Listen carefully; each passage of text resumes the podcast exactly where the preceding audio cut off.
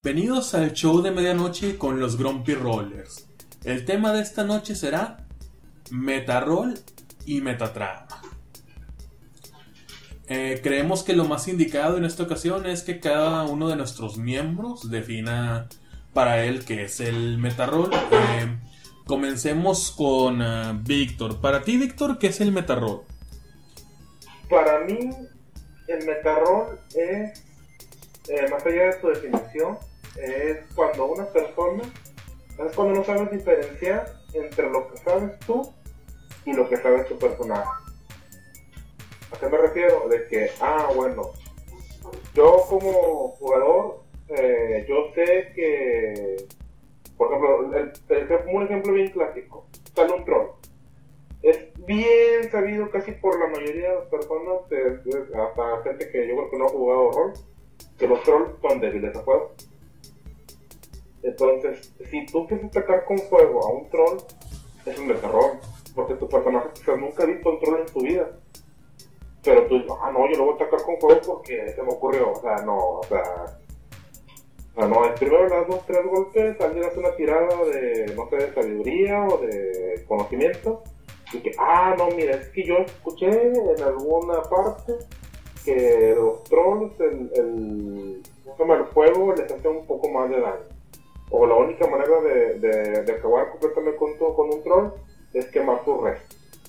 Ah, bueno, pues ya eso, ya es diferente, ¿verdad? Eso ya es, digamos, lo que es dentro del rol, parte porque no. Metarol es como que el conocimiento que tú tienes, pero que tu personaje no lo tiene. Bueno, eso es lo que yo explico como metarol. Y, no sé, eh, también lo de metatrama. No, vamos a dejarlo para el siguiente punto. Josephat, ¿estás de acuerdo con la definición de metaroll? Mm, pues es ligeramente diferente de la que tengo, pero en general sí estoy de acuerdo con esta que dijo. ¿Podrías aclarar en qué puntos es diferente? Eh, bueno, mm, no, mejor déjenme me explico cuál es mi versión y ya ustedes juzgarán. También porque es difícil acordarme de todo lo que dice. Para mí, Metarol es el uso de información que conoce un jugador en beneficio de un personaje que desconoce dicha información. En este caso, pues, puede haber dos tipos de metarrol, lo que es la, digamos, benigna o saludable, que es, por ejemplo, el, ah, bueno, pues yo tengo tanto para pegar, es más probable que le pegue a este mono. O la negativa, que es un yo sé que este enemigo le tiene miedo a las flores, así que sin ninguna razón aparente, mi personaje decide recoger flores ese día y las lleva con el enemigo a una cueva. O sea, uno es utilizar pues las mecánicas del juego porque son parte del personaje y el otro es utilizar parte de información que uno como jugador sabe, pero que el personaje no conoce, o peor, que está fuera de la personalidad del personaje hacer esas acciones. Sí. sí. Iván, ¿tú estás de acuerdo o en contra con este punto? Pues en realidad mm, ambos conceptos son muy similares y de hecho sí estoy de acuerdo. como concepto básico es el metajuego es simplemente el juego dentro del juego, o sea, lo que está, las mecánicas dentro del juego para utilizarlas a tu beneficio, o sea, como dice Josephat, cierto nivel de conocimiento, pues es bueno, ¿no? O sea, es bueno que tú conozcas o que sepas de que tu personaje ahorita tiene un más 5 para pegar y más 3 de um, agregado al daño y que y, mucho mejor si eres un spellcaster que sepas que tus hechizos requieren de una salvación de destreza de 16 o cosas así que el, área de efecto es de 20 pies alrededor. Eh, eso es un meta ese es, ese es ese es el eh, bueno yo yo o sea sí sí el metajuego en el, eh, o sea, sí concuerdo con ustedes de que eh, el, conocer las mecánicas o los, los bonos de tu personaje es metajuego, pero en sí en sí yo metarrol o meta, bueno más bien metarrol yo lo, yo lo, yo, lo, yo lo clasifico como algo malo. O sea, entonces, el saber eso Ajá. para mí no es, no es algo malo. O sea, por Es parte de, uno Es podría parte- diferenciarlo como parte es del juego. es pa- es parte de tu juego del personaje. Pero lo que no Ah. es parte del juego, de tu personaje es, es, por ejemplo, yo como o sea, el, el personaje y el jugador son dos entes diferentes. El, el personaje es una cosa que tú juegas. Y tú como jugador, tú conoces lo, lo que está por alrededor del personaje. Por Sí. ejemplo, yo, por ejemplo, yo me pongo como ejemplo de que yo conozco varios, varios de los monstruos. Y yo sé Sí. que, que les hace o dónde viven o como esto. Pero eso mi personaje quizás todavía no lo sabe. O sea, él va a empezar, el personaje va empezando en nivel 1, no tiene el conocimiento de qué es Tiamat, qué es, eh, no sé, este, los árboles, o, o sea, no, no lo tiene. ¿Por qué? Porque no lo, no lo, no, el personaje en sí no lo ha, no los ha conocido o no, o no ha hecho las tiradas para saberlo. Entonces, el asumir que mi personaje sabe lo que yo sé, eso, eso para mí es terror. Bueno, Porque el personaje no tiene, no tiene forma de cómo, cómo, cómo saber eso, eso.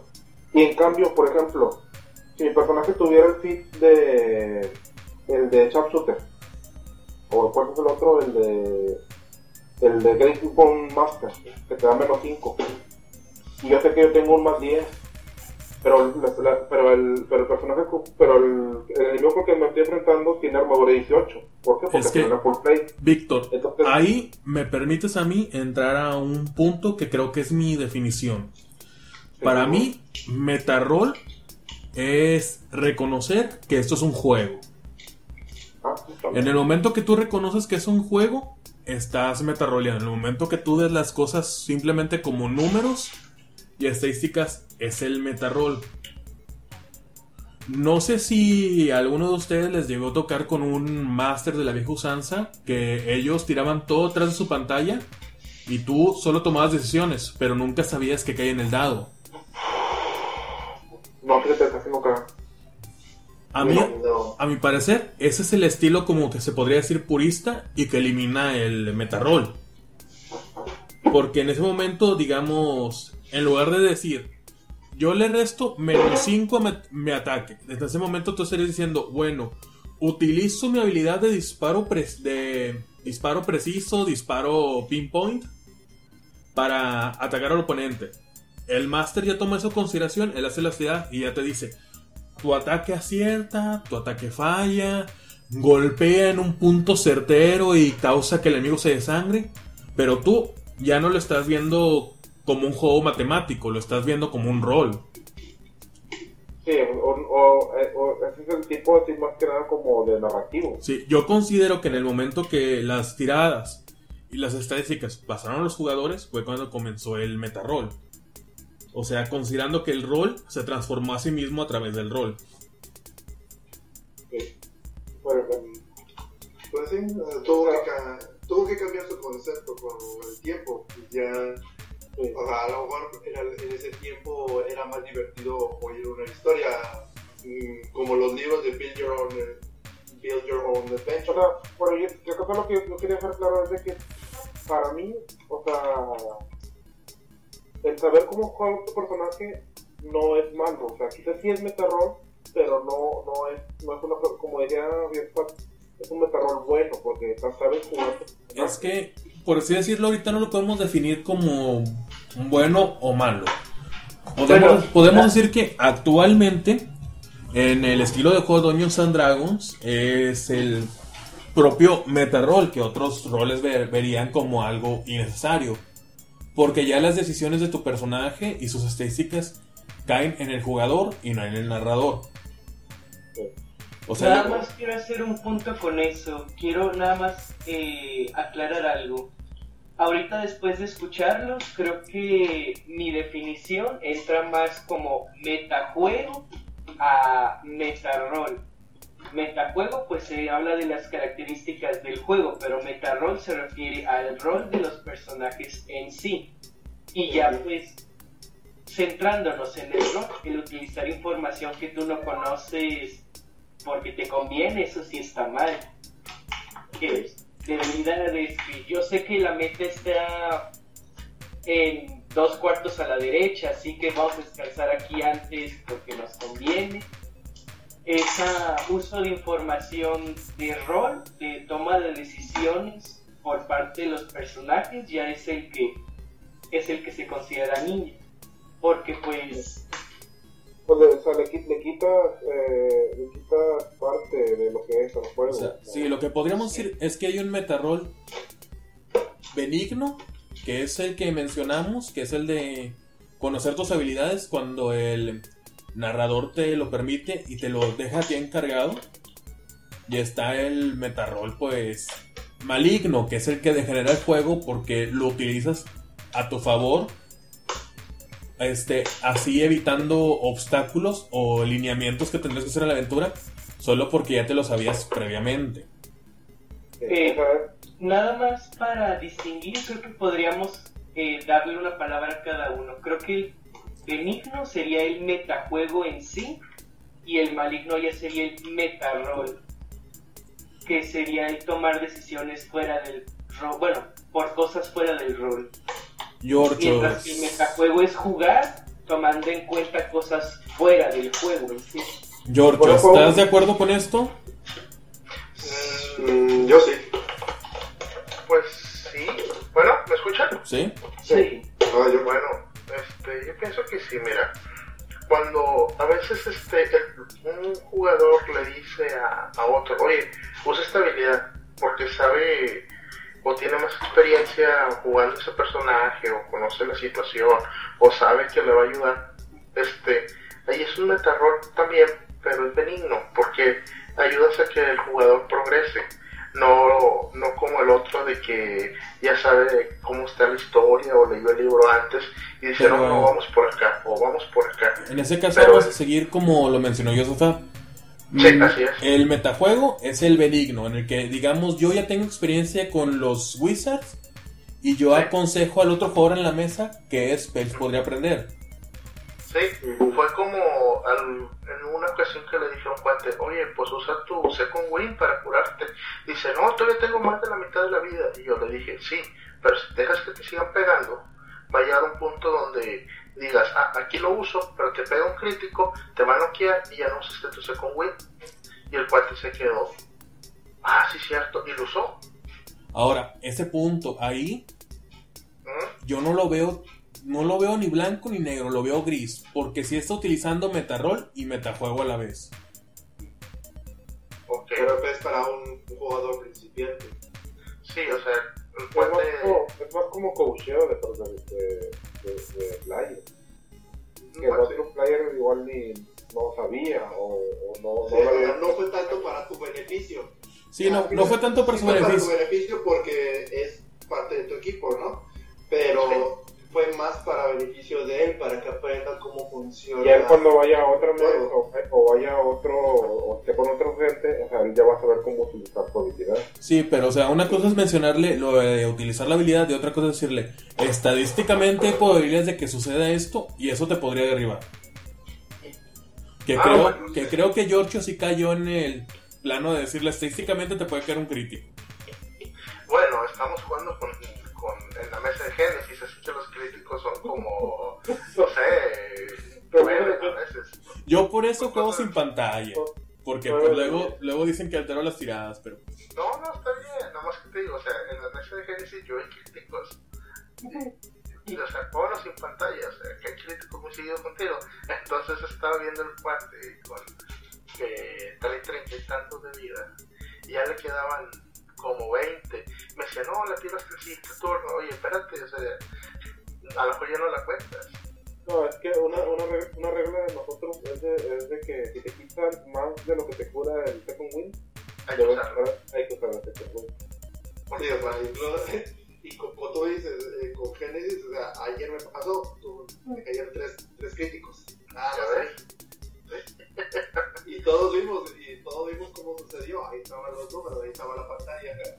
Y, es, y, es- y, es- y es- y esta es una regla que nosotros tenemos que es, metajuego. O sea, ¿por qué? Porque estás jugando con, lo de- con los puntos de vida que te quitan y haciendo como que un cálculo y así usando la habilidad. Pero, y, y bueno, por eso es que a mi parecer es imposible jugar Dungeons and Dragons sin que haya metajuego.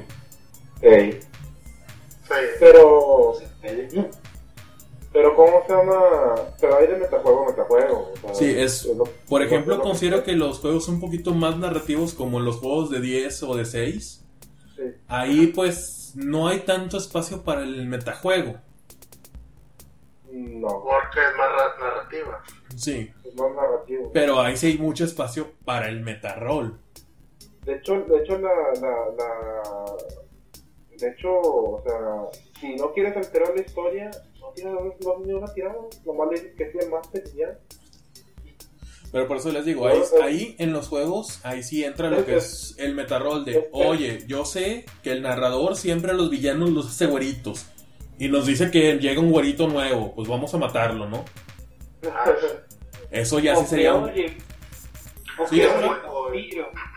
Ahí me ha tocado una vez que escuché que en vampiro siempre los villanos tienen sangre de ácido para que no se los coman otros vampiros. Así que el villano siempre tiene sangre ácida. No, pero ahí, ahí ya entramos Sí. a otro tema. sí, Los sí, personajes Mary Sue. Mary Sue, Ah. El, el Mary Sue es un personaje que no importa su rango, no importa su edad, tiene poderes espectaculares y puede hacerlo todo. Ah, sí, sí, sí, sí. ¿Y detiene balas de cañón? Sí, y hay muchos masters que quieren, tienen su propio, por así decirlo, NPC, waifu. Guay, o juzgando. Sí, Ah. que utilizan como un personaje fetiche, así como lo hace este Tim Burton con este Johnny Depp. Johnny Depp, Johnny, Johnny Depp y su esposa. ex esposa. Y lo introducen a todas sus historias de una manera brusca y les roba foco a los personajes. los principales. Sí. me, me sucedió en la partida de, de vampiro donde estaban de que iban caminando y en medio de la noche se ve una neblina y la neblina se mueve así para los dos lados así y ven una niña con una muñeca y fue de que me suena Mary Sue bueno déjame le tiro todo lo que tengo total que nos va a matar que nos mate y no pues la matamos pues las tiradas se salieron de que la matábamos y fue de que permítanme un tiro tic tic tic tic tic tic. Oye sí mataron a la niña con poderes exagerados. Eh, entretenlos voy para allá. Y, y el cuate llegó en 5 minutos güey. Creo que en esa partida estuvo jugando Víctor y te quedas de que qué pedo o sea Considero, considero que los personajes Mary Sue sí entran a lo que es el metarrol y el metajuego. ¿Por qué? Porque es metarrol y metajuego por parte del DM. Sí, sí, sí. O, o como los, o como los masters que hacen la contrapartida, porque hacen un personaje de la misma clase que, que un jugador, pero con habilidades especiales para puntear a ese jugador. Fíjate que la, la rivalidad no me molesta tanto. No me molesta tanto que exista el rival en la partida. Lo que me molesta es el personaje que el máster describe como que se ve bien chidito, que te roba, te roba tiempo y Ajá. te roba acciones. Eh, sí. recuerdo mucho a este máster que tenía un amor insano por la saga de Metroid, Sí, que introdujo un Warlock, sí. que básicamente era Samus Oscura y que pues nunca la podíamos vencer porque pues era su waifu. Eso, Sí, sí, sí. Este, bueno, yo digo las contrapartidas, por ejemplo, de que, ah, este, pues el personaje que está haciendo más daño en la partida es un paladín que está smiteando chidito. Ah, bueno, bueno, bueno. No, pues te topas con un paladín malvado que casualmente, como tú estás smiteando con daño radiante, trae un amuleto que le da resistencia o inmunidad al radiante. Y te queda de que, oye, espérate, o sea, y, y- y te la está haciendo el pedo porque quiere pelear contigo. O sea, te queda de que, bueno, está bien, te la fletas. Y está muy difícil que le ganes, pero pues el Master ya, ya hizo un personaje para punterear el tuyo. Y, y realmente lo que está haciendo nada más es de que, no, pues hagan sus monos, hagan sus planes, pero de todos modos aquí se topan. ¿Por qué? Porque ya estoy metaroleando lo que tienen ustedes y en base a lo que tienen, yo voy a hacer algo para, para vencerlos, por así ser la palabra. Por ejemplo, ahí yo creo que sería metajuego de parte del GM. Un metarrol por parte del GM yo creo que sería decirle, no, pues es que te tropiezas con una piedra, te caes y te rompes el cuello.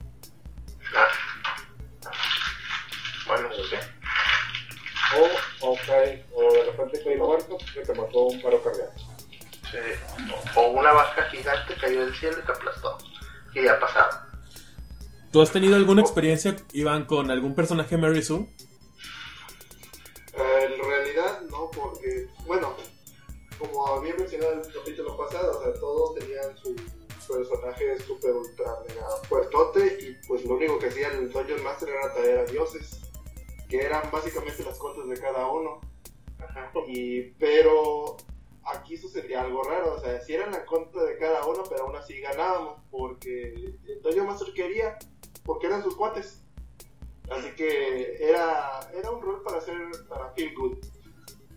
Sí, o sea, Sí. vamos a ocupar el rol. Sí. Josafat, ¿tuvo alguna experiencia con un ganadores. ¿Cómo? ¿Alguna experiencia con un Mary Sue? Mm, Mm, Mary Sue. Ahorita no puedo recordar alguna experiencia en particular. Que George ya nos contó la suya. Víctor, además de la niña vampírica de los poderes extraños. Eh, a- a- creo que sí me tocó, había un, había un- bueno, es que no, no era el baño, pero era un vato que tenía un, en el juego de anime, tenía una robot que hacía de todo. Y, y siempre lo, y siempre lo metía en sus partidas de, de anime y nunca le podía hacer nada y tenía poderes bien exagerados y era la que siempre salvaba el día, o sea, y yo decía, bueno, o sea, ¿Era del DM o era un personaje? Ahora el don- era un personaje de él y lo metía como NPC en las partidas que ponía él. Ah, yo me acuerdo. Ahora, un ejemplo exagerado que conozco, pero que yo creo que va a estar muy, muy por debajo del radar, es en Factory. Factory es un juego de origen regio. Sí. Ahí eh, los escritores metieron a sus waifus a la metatrama y crearon este personaje llamado Lady Chaos, que es una niña con alas de ángel y cola de gatito, pero que tiene poder para destruir el universo. Ah, no, pues, obvio, obvio que sí, sí, obvio, es la combinación que hace que, pues, así arriba, arriba, abajo, Supongo que en algún punto tenemos que pues, darle concepto al término de waifu. Bueno, supongamos que nadie que vea un foro de pues rol no sepa lo que es waifu. Waifu es, por así decirlo, la japonización de la palabra wife, que es esposa. El término waifu se utiliza para cuando una persona tiene una atracción insana hacia un personaje ficticio, Así es. al punto de considerar que tiene una relación real con ese personaje. Sobre todo que tiene un, ¿Cómo haces contrato, eso? un contrato y, so- y sobre todo que cree que tiene un contrato civil con ese personaje ficticio. Porque- Ahora. Ah, El- eso explica muchas cosas que he visto por ahí. El término ¿Cómo hacen eso? Usbandu es igual, es la japonización de la palabra husband, que es esposo. Ajá, Eh, ajá. Pues realmente que alguien pueda llegar a tener un contrato legal con un personaje ficticio es casi imposible. Aunque creo que sí hay unos vatos que sí se han casado con sus novias de juegos Sims. Ok, Ah, puede ser. Con esto acabas de declararme como el más. O sea, si antes no se hubiera sido obvio, o sea, soy el más viejo de aquí y no entendí nada de lo que acabas de, de decir. O sea, lo entiendo, pero no, no, no, no entra el concepto en mi cabecita. O sea, no. Pues ¿Cómo, le haces, ¿Cómo haces eso? Eso es lo que te hace importante en el grupo. Tienes una visión completamente diferente y complementaria. si todos pensaran como yo, pues jugaría vampiro. ¡Wow! Es que no. no. O sea, I- Iván, eso es lo que se llama autismo. Es la definición de autismo. Ah, ok. pues, la separación de la persona del resto de las demás personas. Eh, Ok. hay otra cosa así como no quisiera. Ajá, a ver, dile. Este, retomando eso de, de las waifu y todo eso, llegaba el punto así de que tan, tan poderoso estaba el vato porque le puso tantas habilidades, el personaje que mencionó Víctor ahorita, este, pero ya checando las reglas, das cuenta que el personaje nunca ha sido una tirada que se llama Ability Power, o sea, este, o Power Ability, o sea, poder de habilidad. ¿Qué quiere decir esto? O sea, tú tienes el poder de mover cosas con la mente, ok. Pero en combate no. Si tú quieres mover algo con la mente, tienes que hacer una, un difficult check por Ability Power para poder moverla en combate, porque pues sentado en tu casa es una cosa y en medio de, un- de una trifulca es otra. Entonces el personaje este no las hacía. Nunca las hacía, nada más las declaraba. Y hasta que lees el libro te dices, oye, pues que todo, todo lo que tú hiciste para salvar el día, pues eran tiradas. Y checabas el personaje y no tenía ni un punto en, en, en Ability Power. Entonces te quedabas de, ¿qué onda? O sea, las tiradas me las paso por, por entre las Ay. patas o qué.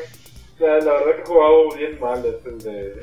No, sí se jugaba mal, pero una cosa es jugar mal y otra cosa es meter tiradas. También. Pero, O sea, es igno- una cosa es tirar un Ah, ahí- una ahí va a cosa es ignorar las reglas. aquí crear otro punto. Hacer trampa Vale.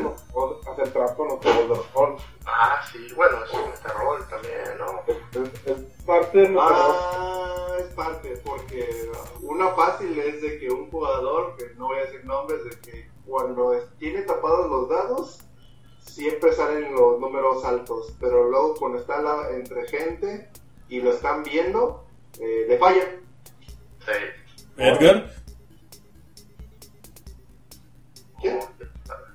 Edgar. No, ya no voy a decir nombres. Bueno, es Edgar, lo vi por hecho.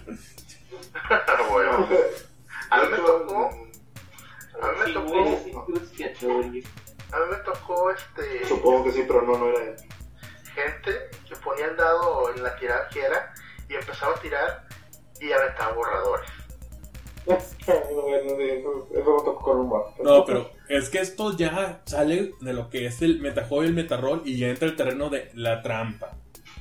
Ujú. Ah, es O que sea, es que se puede considerar una trampa, por así decirlo. O sea, la- habíamos mencionado antes de iniciar la, eh, el podcast de mi ejemplo, que fue de que mis personajes, cuando yo siendo de Dungeon Master, mis personajes tiraron una, una tirada de percepción contra un NPC, porque pensaban que le estaban mintiendo, y pues todos fallaron. Pero aún así, después de que fallaron, les dije, no, pues hasta ustedes saben, estoy diciendo la verdad.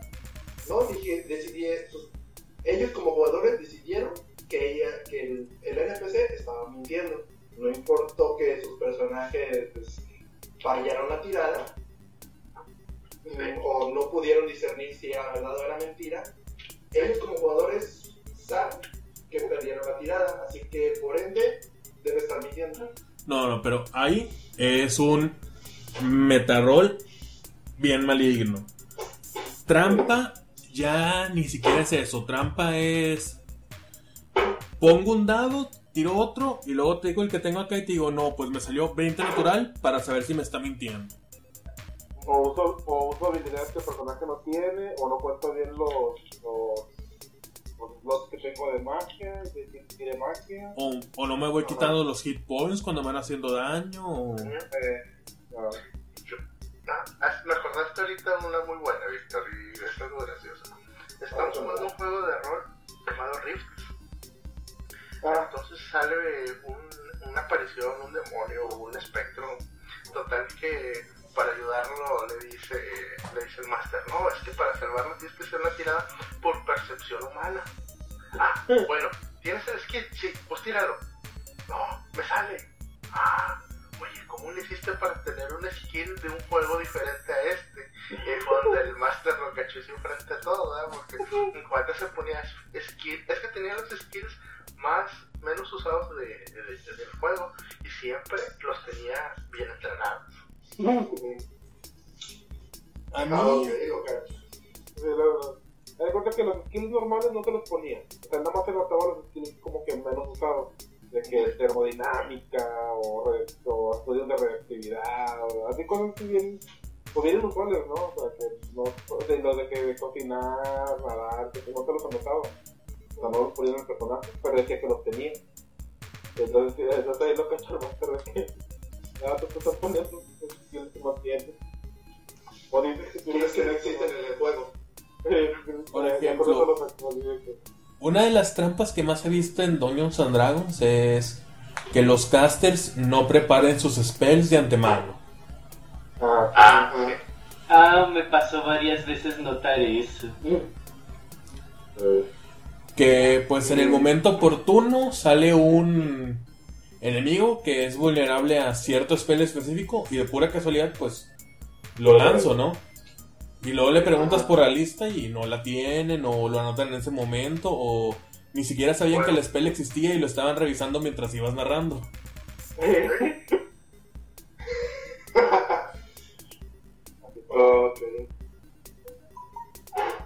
Fíjate.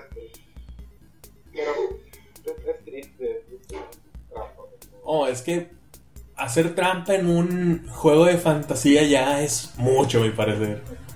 Es como que con el escote y eso. No sé. Pero Todos tenemos nuestra forma de querer ser ganadores en esta vida. así es. Sí. No, no, pero Eh, eh, es algo Bueno, me diste. Es algo bien mexicanito decir, tengo dos opciones, trabajar duro y esforzarme o hacer trampa. Ah, pues hacer trampa. Mm. Porque una manera de hacer un mejor caster en todos los juegos de rol siempre es leyendo los conjuros. Pero pues a todos les da flojera leer 100 páginas. Sí. Lo peor de todo, leer todavía es como la mitad de las cosas, porque la otra mitad es saber cuándo usar eso que leí. No, no, recuerda que saber es la mitad de la batalla. G.I. Joe. Pues sí, pero la otra mitad es usarlo. La otra mitad es que tu enemigo nada más grite ¡Cobra! Porque está bien bonito que, por ejemplo, te lees todos los spells de utilidad, pero de Wizard solo utilizas Firebola, Magic Missile, Shield, y todos los spells utilitarios nunca los tienes preparados ni aunque sepas que vas a ir a un dungeon donde se necesita leer o cosas así. Podemos tener. De desconectó. Mm, se Ah, desconectó ok. quién. Que, que aquí, vamos a otro punto que es de que hay veces que los personajes solamente quieren matar y destruir. Bueno, Sí, Murder pues Hobo, está como bien. ustedes llamaron. En este caso, vamos a dejar el murder juego por otra ocasión. Y creo que lo conveniente sería pasar a lo que es la metatrama. Oh, hermano. Pues, A ver, Giorgio, ¿por qué estás en contra de la metatrama? Bueno, no es que estés en contra, pero mucha gente la, la sobrevalora. De que en otros juegos de rol principalmente, le dicen, es que mi personaje no puede hacer eso porque afectaría la metatrama. Y, y hay veces que, que las situaciones pues no te lo, no te lo permiten o no te lo... No te lo... No, no tienes muchas otras opciones.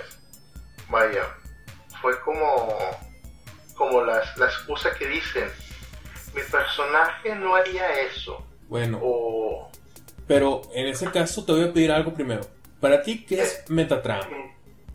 metatrama es este lo que se está lo que la gente piensa o el que el máster tiene este ya pre- preparado y que y que tú como jugador tienes que llegar a ese punto Bueno, puedo decirte De que manera puedo decirte que- que eso no es metatrama, eso es trama en sí. La trama de la aventura es que lleguen al monte de la destrucción y tienen el anillo único. ah ok La Ah, metatrama, ¿Cuál es la metatrama? la metatrama en sí es voy a leerlo, ¿eh? El argumento general que une los eventos en la continuidad oficial de un entorno de campaña de juego de rol público. Los principales acontecimientos oficiales de la historia que cambian el mundo o simplemente mover personajes no jugadores importantes de un lugar a otro. Son parte del metatrama en un juego. Mira, es, es, es, es, bien fácil. Por ejemplo, la metatrama en el Señor de los Anillos es lo que pasó cuando, cuando mataron a. Bueno, cuando derrotaron a este Sauron por primera vez. Que lo derrotó a Isildur. Aceptar lo que es metatrama es de que tú hicieras una campaña en la que estuviera Isildur y mataras a Isildur antes de que. de que derrotara a Sauron. O sea, no puedes. Porque estás aceptando la metatrama. Entonces, sí, sí, me explico. Ok, creo que eso ya tiene que ver cuando uno quiere hacer juegos inspirados en cierta historia ya escrita y quieren pues hacer una aventura que preserve esa aventura ya escrita. Sí. En este caso, pues yo generalmente utilizo la metatrama pues para describir a los jugadores qué es lo que está pasando. Yo hace poco estuve mastereando lo que es Elemental Evil. Yo utilizaba la metatrama pues con los personajes NPCs describiendo la historia del lugar, los contactos de las facciones diciendo que encontraba pues cada uno de sus espías y utilizaba eso para dirigir la trama y pues para explicar ciertos acontecimientos que pasaban, porque hay un incremento de orcos, porque el cambio climático hace pensar a los orcos que Grunge, su dios, le está diciendo que es el momento de invadir la Tierra, así que muchos enfrentamientos con orcos, a pesar de que no era parte de la trama de los jugadores. Así como dijimos que el metarol es el mismo rol alterando el rol, la metatrama es la trama que se altera a sí mismo. Como mencionó Yosafat, ciertos cambios que lograron los jugadores hicieron que su ambiente cambiara y eso trae nuevas posibilidades de historia. Eso es una metatrama. Sí. Ok. O que sucede Bueno. en la historia en sí, Sí. aunque no afecten los jugadores directamente. Lo que Vaya. mencionó George al principio, a mi parecer, es no tener metatrama, o sea, no poder alterar tu historia conforme va avanzando. Fíjate, y, y, y Elemental Evil, de hecho, tiene muchas cosas para si alteras la metatrama. Eh, tiene como que como que escenarios así cambiantes de que bueno si ya derrotaron a este lo puedes poner a este y si llegan aquí cuando ya mataron a este este y este bueno pues oh, aquí está este y, y así o sea, Sí, considero que Elemental Evil es el. Eh, ¿Cómo decirlo? Pues el manual de aventuras de quinta edición que más metatrama contiene porque el final boss va a depender completamente de las acciones de los jugadores. Sí. No es Sí. como Horde de Dragon Queen que la única diferencia de la metatrama es si Tiamat llega eh, como una diosa completa o solo como un enorme demonio dragón de cinco cabezas. Sí. Eh, por ejemplo, ahí la metatrama, por ejemplo, es esa, que Tiamat va, va a manifestarse.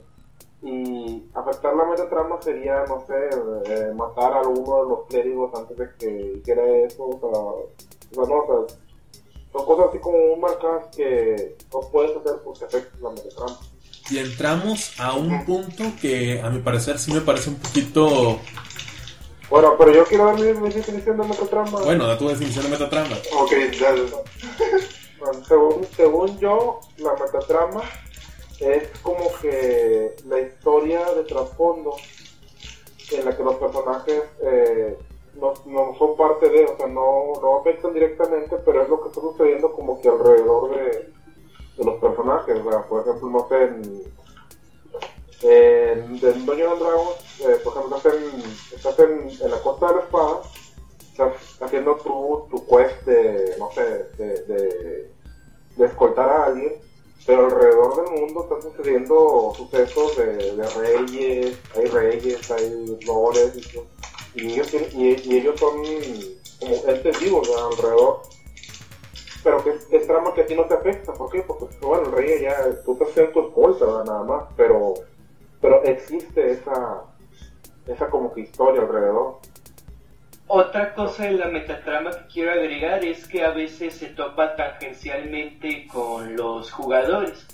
Por ejemplo, allá en Thais los magos rojos están haciendo sus complots y pues es un pueblo lleno de gente que estudia magia arcana.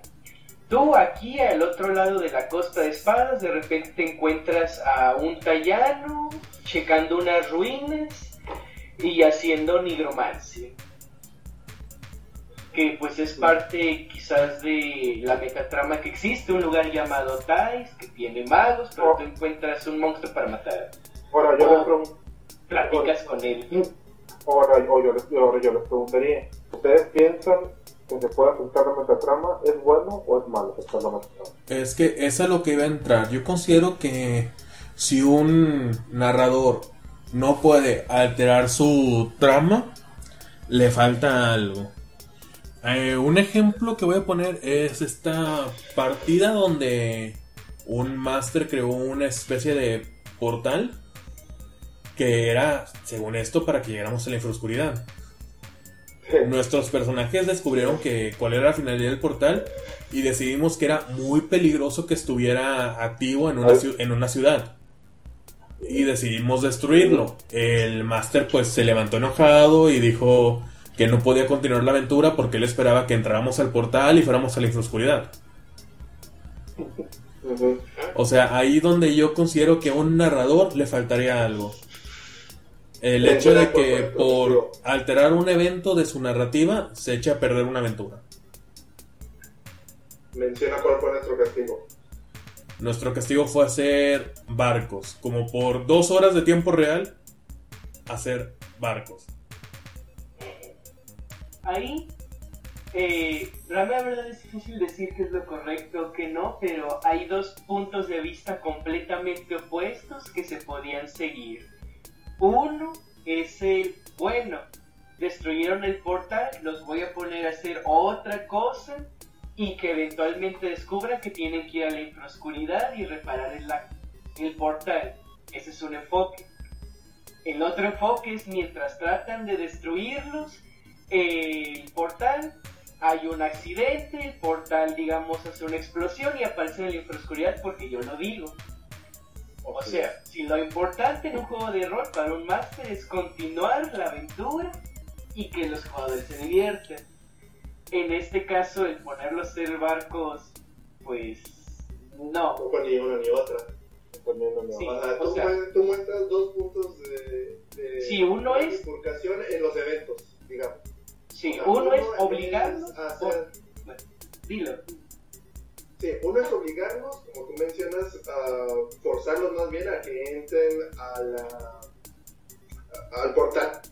Y la otra que es que era más no es suficiente, de hecho es más larga y tardada, es hacer de que hacer que los jugadores mismos se arrepientan de lo que hicieron y quieran repararlo y ellos mismos por su deseo propio eh, recrear digamos otra vez el portal y entrar en ellos mismos Es que ahí entramos en un término que me agrada llamar la ilusión del libre albedrío.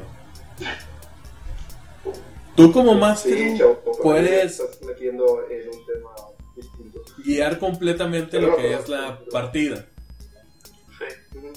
O sea, no importa que tu NP, tu PC se rehúse a ir al castillo del rey. Pueden llegar los guardias y obligarlo. Si tú ya ahí tienes un problema porque tu player no quiere, pues tú como máster tienes todo el mundo para obligarlo. Y ahí es donde digo que es una ilusión del libre albedrío porque al final de cuentas, si tú quieres, si tu player te dice, no, pues yo quiero ir a tal puesto, tú puedes decir, no, pues es que el vendedor se fue a otro pueblo que es el pueblo que yo quiero que vayas. Sí.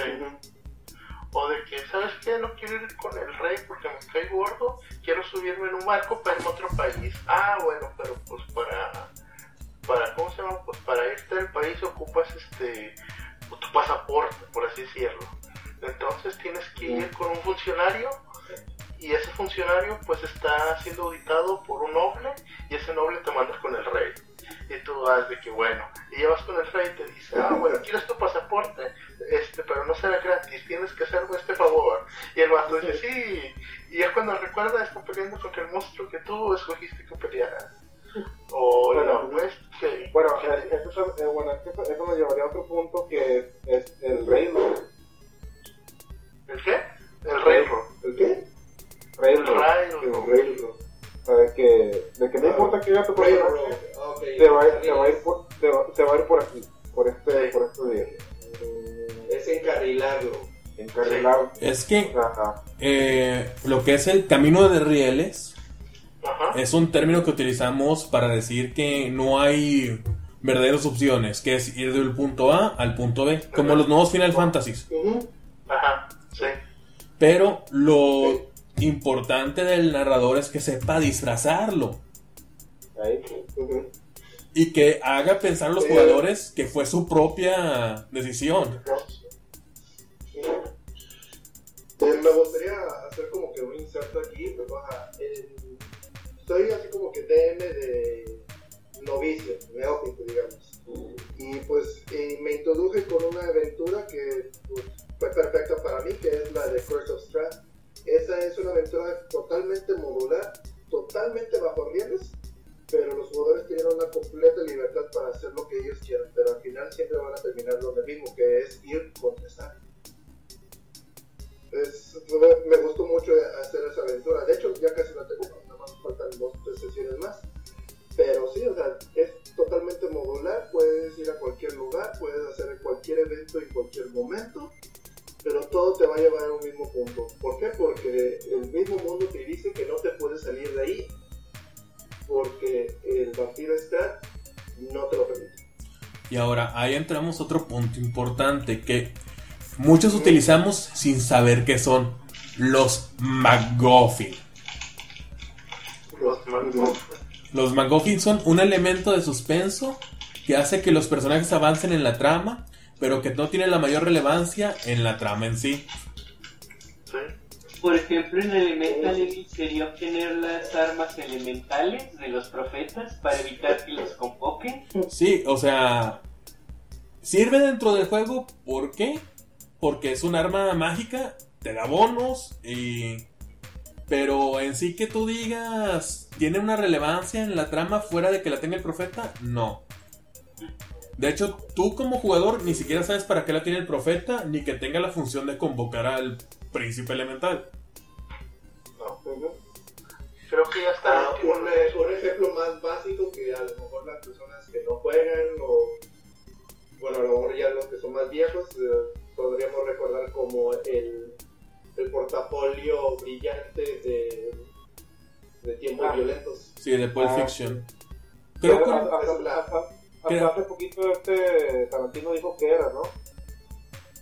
No Yo- sé, yo aún no sé qué sea, sea. no importa Pero no importaba, pero creo que hace poquito vi un, un- una nota en la que ya reveló que según esto que era lo que estaba dentro del... A mi parecer, eso mataría lo que es un poquito la trama de la película, que lo revelaron. Por lo menos porque voy a bueno me lo, me lo mandas me lo dices a mí después porque quiero saber Un ejemplo que creo que sería más conocido por los que tienden a este tipo de publicaciones serían los medallones de la leyenda de Zelda Ocarina del Tiempo.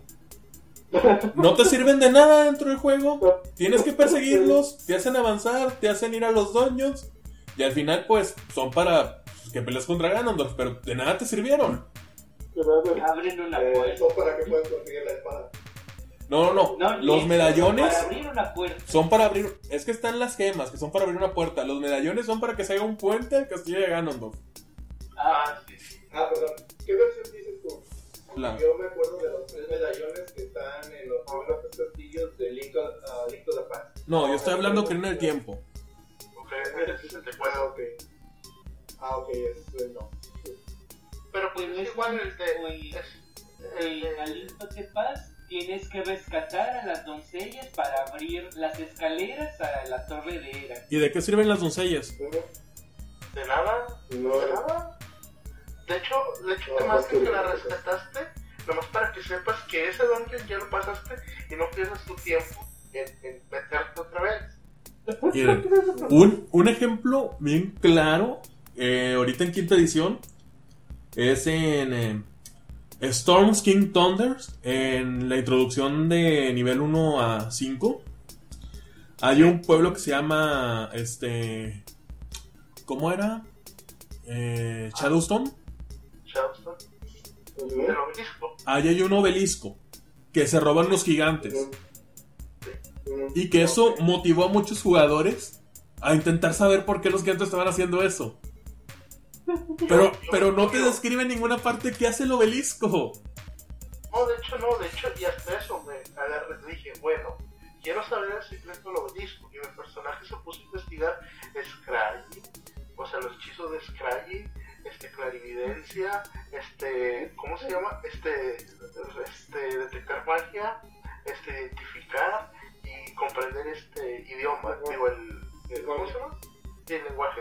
Entonces, sí, entonces, si me lo topaba, iba a ser el rock, iba a ser el, el, el obelisco del cabeza porque tenía todos los spells. Y luego me dice, eh, me voy enterando de que no, es que esto nada más era un gancho de argumento para que los personajes se van a buscar. Y yo de que, Es que nada más es eso, es un, es un McGuffin. no, y deja de eso, o sea, yo traigo cinco hechizos de que.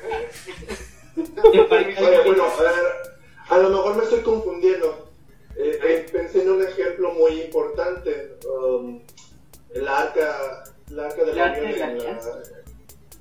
Ajá, de la, el arca de la Alianza, perdón. De la película de Indiana Jones, ¿no? Y la última Exacto. cruzada.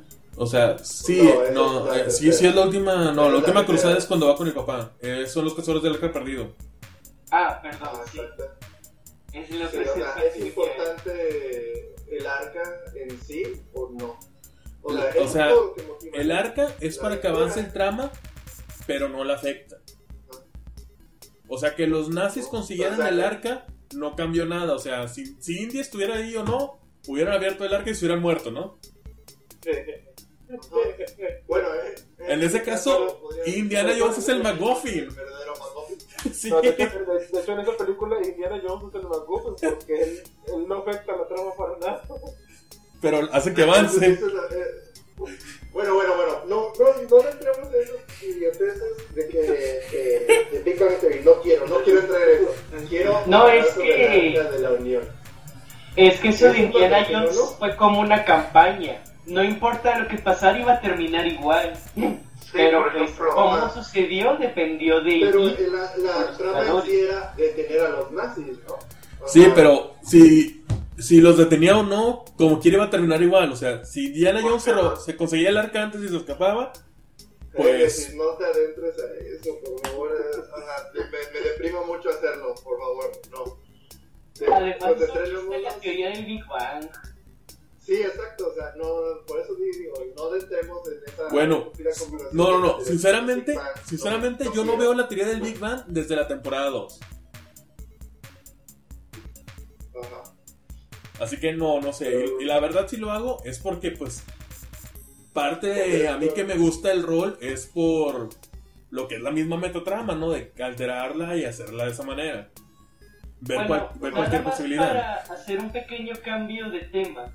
Ahorita se mencionó lo que es el Railroad, pero está su contraparte, ¿no? Que es el Sandbox. Ah, ¿Qué sí. pueden Ajá. decir acerca de los Sandbox, por ejemplo? Pues según esto, el, Es que ya, ya depende de lo que a lo el que era el un sandbox, ¿no? Sí. Lo más cerca que podía haber de Dungeons and Dragons como un sandbox en una aventura Es que lo- los sandbox es igual, te dan como que la ilusión de que, de que puedes elegir varias cosas. Pero, pero yo creo que están un poco más cansados en cuanto al máster y a los, y a los jugadores como que los puedes eh, aburrir más rápido que con, los, con un los desesperas porque no tienen así un... Un objetivo y, y, no, y nunca ven que sus acciones eh, cambien algo. O sea, O tardan más.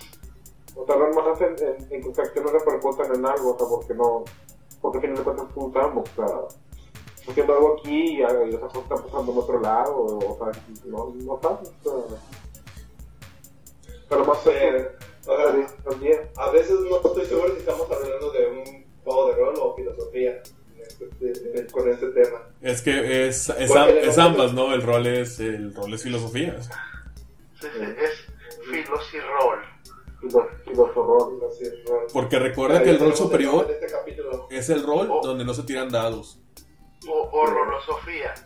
Donde, donde quemas casas de niños y, y todos se ríen. ¿Ah?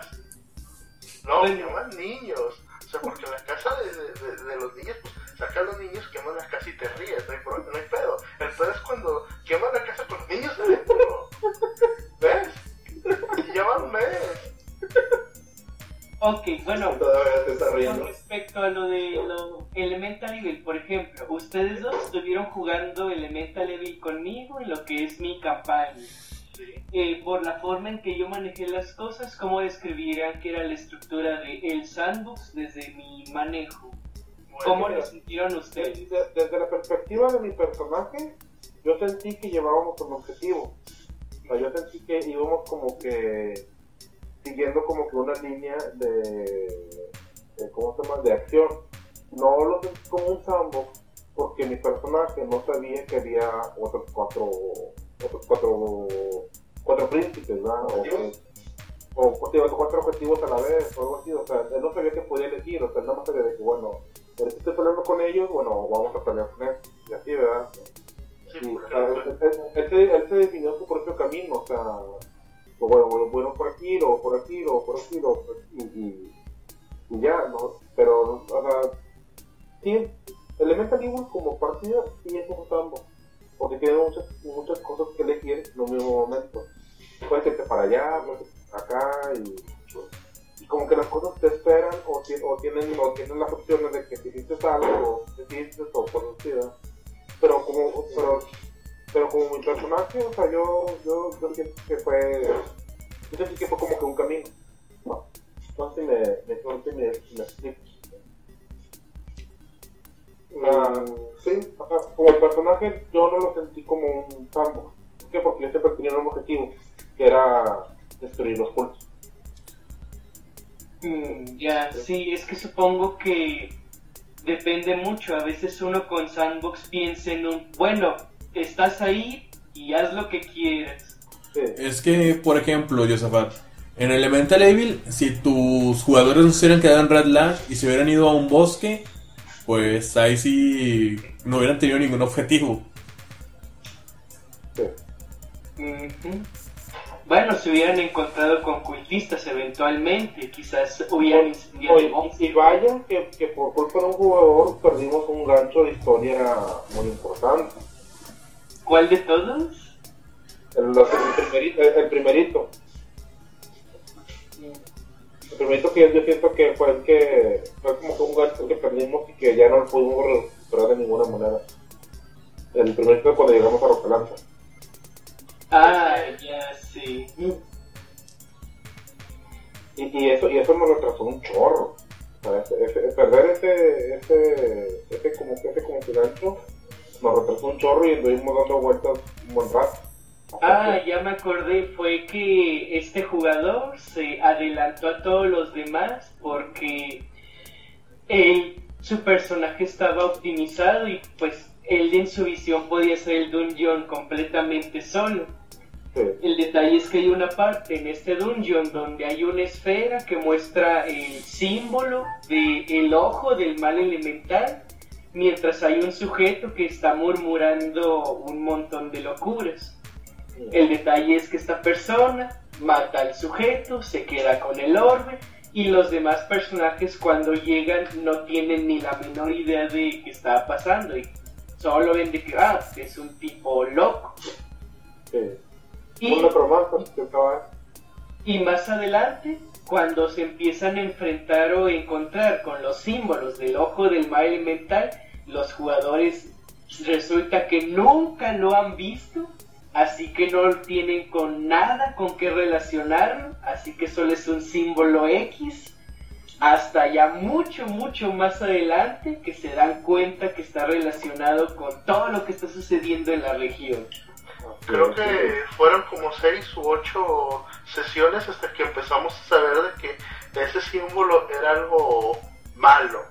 Pero hasta ahí, o sea, no, no supimos qué queda, o sea, no, ay, de ese símbolo, todos los vatos Por eso, por eso no sé, no sé, yo, todos lo veían a broma, pero yo por eso mi personaje decía, no, este es el culto de las piedras, este es el culto de los barcos.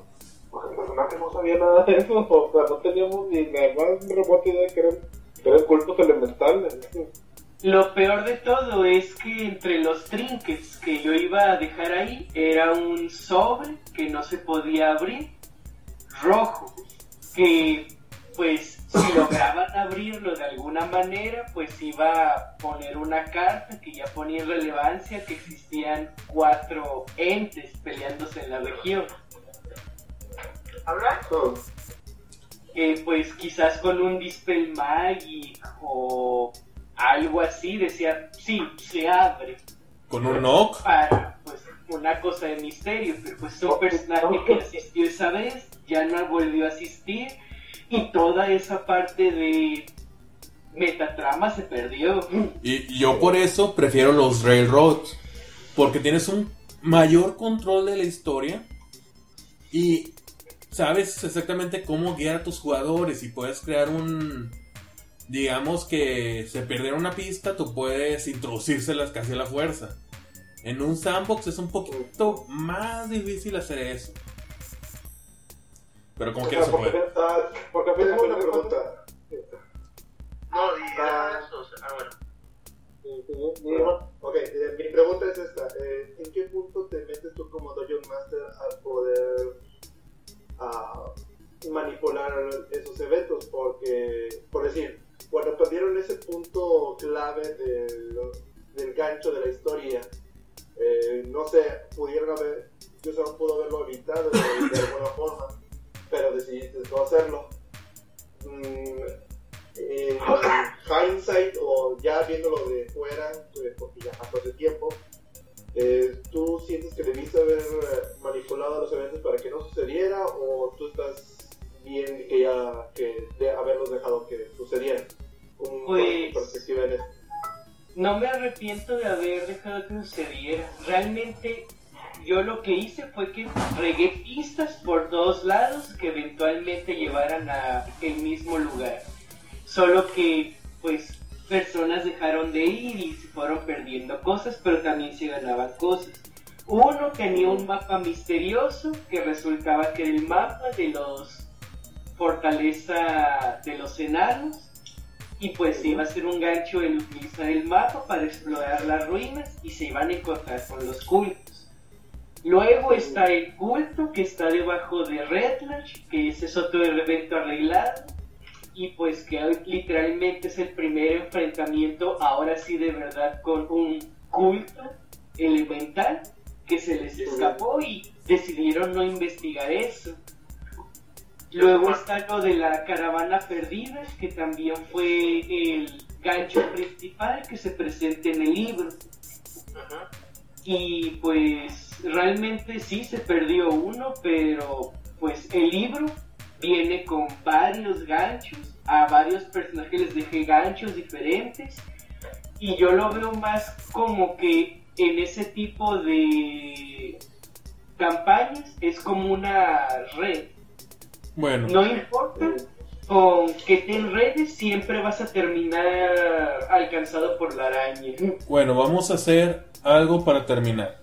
Una cosa más que se me olvidó comentar este Josefat puede que aparte ninguno de los personajes tenía habilidades de investigación porque era un ladrón, un clérigo, el clérigo no tenía este no tenía este habilidades entrenadas para saber un lore y dos fighters.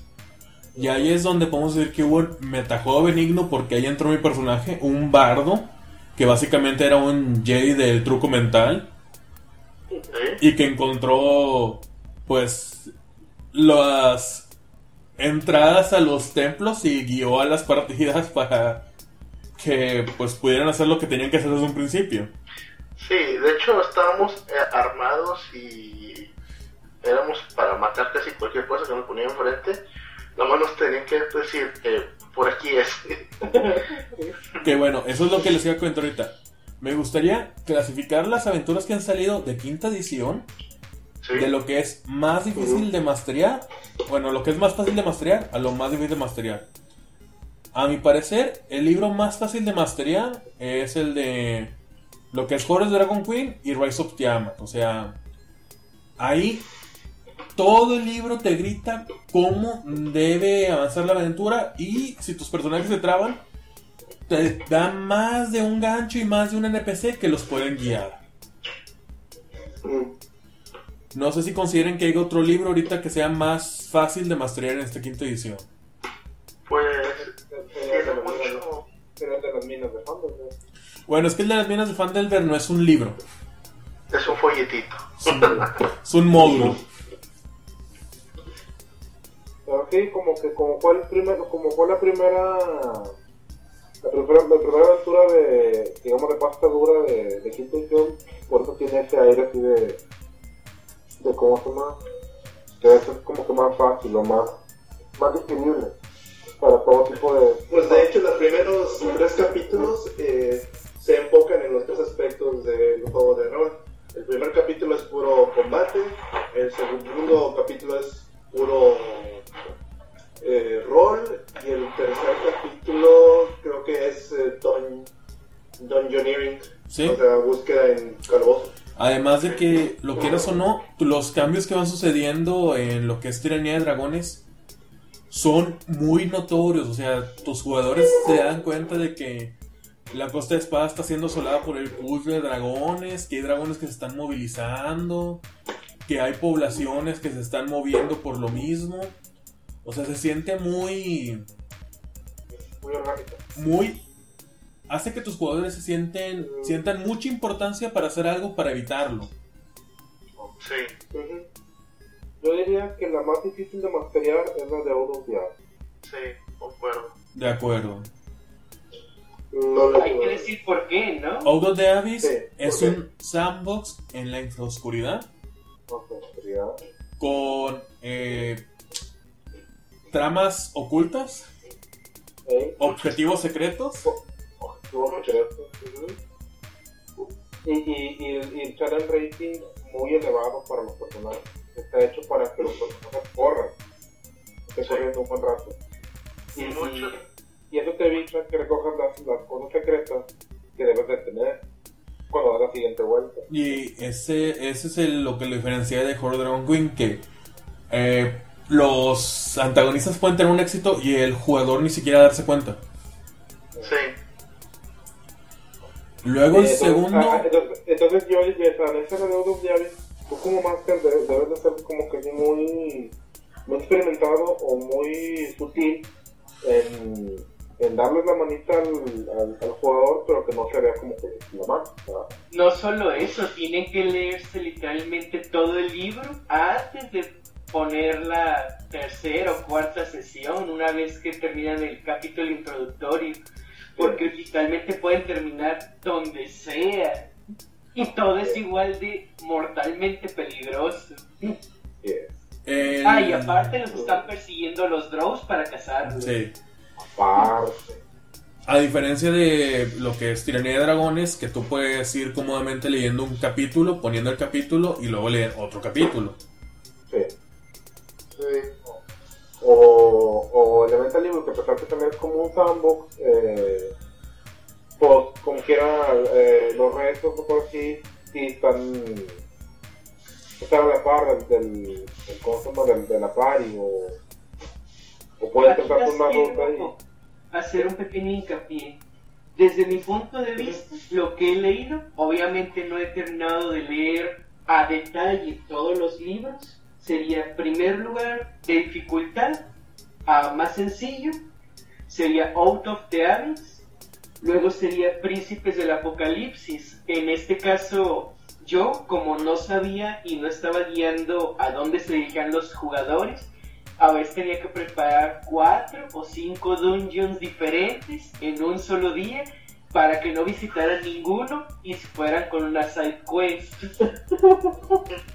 perdón, pero. Todos lo sentimos yo, lo sentimos yo. Ahora, pero- No, El- pues me alentaba eso, pero yo me preparaba para que no, independientemente de lo que fueran a hacer, yo estaba preparado más o menos.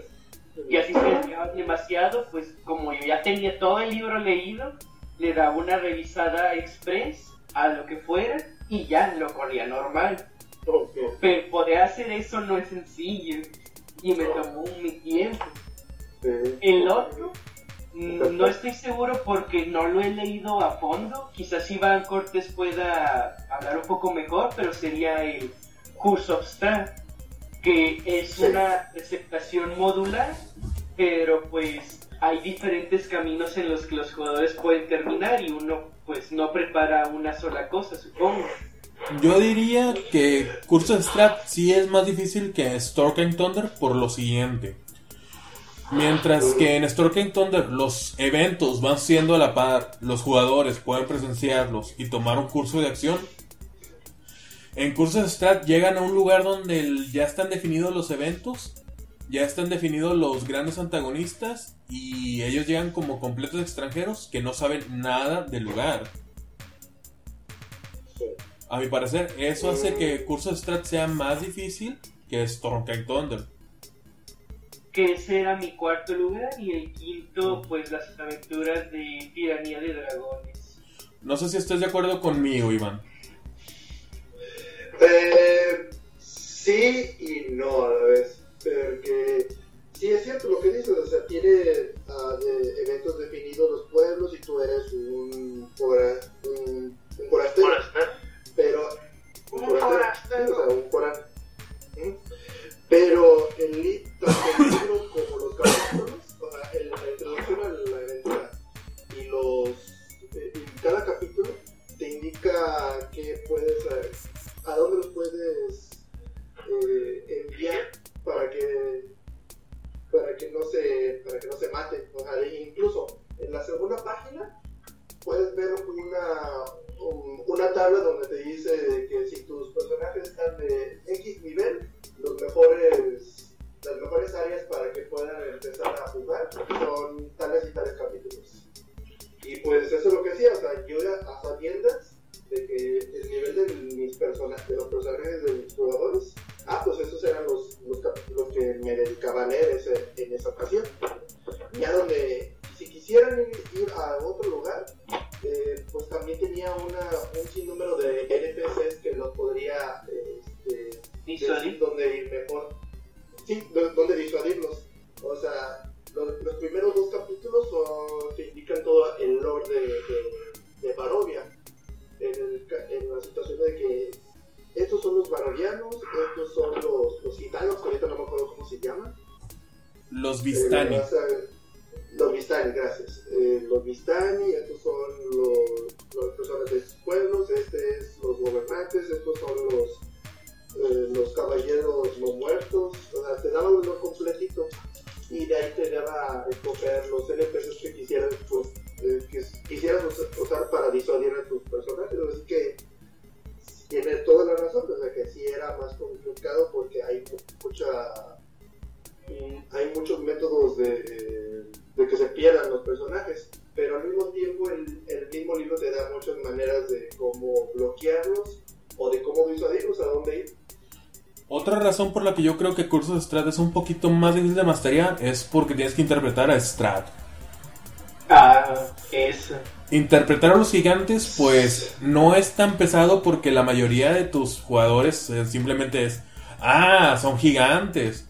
Pero cuando dices a Strat que tiene tanta historia de antes, que incluso pues hay jugadores que regresan a D&D cada vez que sale algo de Ravenloft, ahí está el reto, ¿no? Poder proyectar esa imagen sombría de un señor oscuro que lo tiene todo, este, tres movimientos adelante de los jugadores.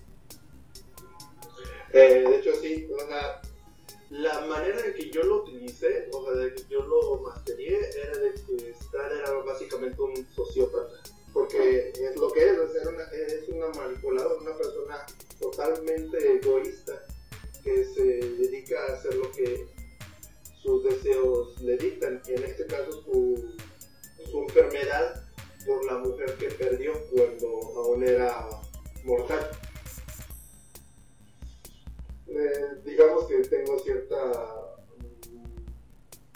facilidad de eso, la literatura que he podido leer con, los- con el tiempo. No, es- no- no fue tanto y obviamente no, no digo que lo hice correctamente ni perfectamente, pero no, no se me- a mi parecer no lo hice tan mal y lo hice y creo que funcionó. Sí, pero pues eso no lo hace cualquiera, créeme. Bueno, Storking A lo mejor estoy siendo muy este, cocky o, o altanero al decirlo, pero no, no, sí pude. Stalking Thunder, aunque parece ser un sandbox, no lo es. Este, Stalking Thunder. sí, lo, es un- totalmente modular. lo único eh, es que lo único que tiene el sandbox, por así decirlo, es que tus personajes pueden decidir qué ruta tomar en el mapa. Sí. Das la falsa ilusión de que tus jugadores son los que están tomando la ilusión de la decisión, pero sigue siendo un railroad. Es más un diagrama de árbol, ¿no? Sí, Guarda un solo camino, hay ramitas, pero todas llevan al mismo lugar. Mm, sí. lo considero un poquito más difícil que Horror Dragon Queen porque Horror Dragon Queen te da las descripciones por eh, cada capítulo. Y te da justo lo que tienes que saber por cada capítulo. En cambio, Stalking Thunder sí requiere que prepares un poquito de antemano cada región a la que van a ir llegando tus personajes. Que si eligieron ir a los Campos Dorados, pues tú tienes que leer un poquito de lo que viene ahí, pero aparte te dice el libro. Te recomendamos que cheques este el Sword Coast Adventurer Guides para más descripción de esta ciudad y en ese libro también tenemos un mapa de la ciudad. Ah, Eso lo hace más difícil para. Como requieres estar llevando dos libros a la vez, lo hace más difícil que Tiranía de Dragones, pero no lo considero que lo haga más difícil que Corsos de Strat. Porque si tú le quieres meter algo a Corsos de Strat, tienes que irte a otras ediciones. Ah, yo no lo hice, así que no tuve que hacerlo. O sea, no, no, ah, no, no sé si estoy Oye, Iván, con los ¿y- consejos, ya acabaste tu curso curso traje? Le faltan Ya como tres sesiones. Sí, o sea, ya están en el sótano. O sea, tienen que cor- recorrer el sótano y ya lo van a ver. No, pues bueno. ¿algo más que quieran decir antes de despedirnos? No, No, todo está bien.